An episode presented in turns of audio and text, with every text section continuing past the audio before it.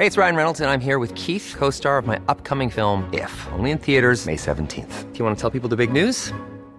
All right, I'll do. Sign up now and you'll get unlimited for $15 a month in six months of Paramount Plus Essential Plan on us. Mintmobile.com slash switch. Upfront payment of $45 equivalent to $15 per month. Unlimited over 40 gigabytes per month. Face lower speeds. Videos at 480p. Active Mint customers by 531.24 get six months of Paramount Plus Essential Plan. Auto renews after six months. Offer ends May 31st, 2024. Separate Paramount Plus registration required. Terms and conditions apply if rated PG.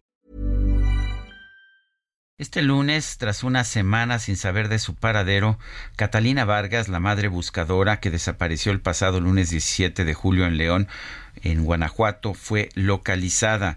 Rocío Gómez es integrante del colectivo Unidos por los Desaparecidos de León. Rocío Gómez, gracias por tomar nuestra llamada. Cuéntenos en primer lugar, ¿está bien Catalina Vargas?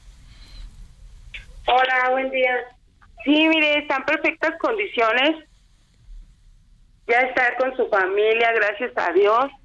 Ojalá que todos fueran finales felices, porque ayer tuvieron un reencuentro muy emotivo y pues ya, ya está con su familia, gracias a Dios. Rocío, ¿cómo la localizaron? ¿En qué condiciones la encontraron?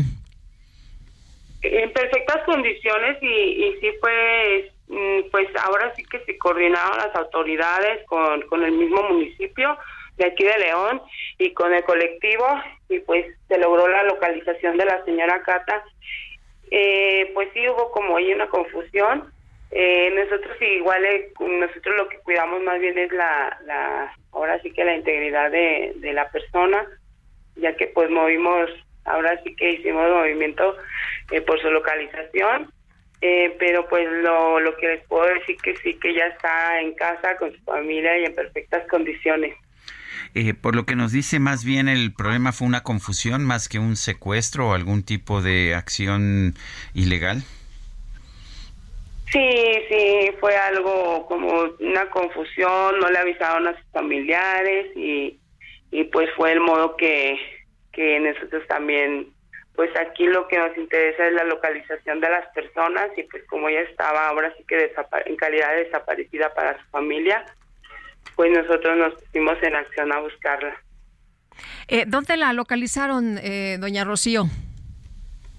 Mire, la señora eh, fue localizada, como le digo, pues eh, no quisiéramos dar esos datos también por seguridad de ella, porque ya que, que fuimos, volteamos ahora sí que de edificio, entonces sí, pues a, lo que nos importa también es que, ajá, que ya fue localizada.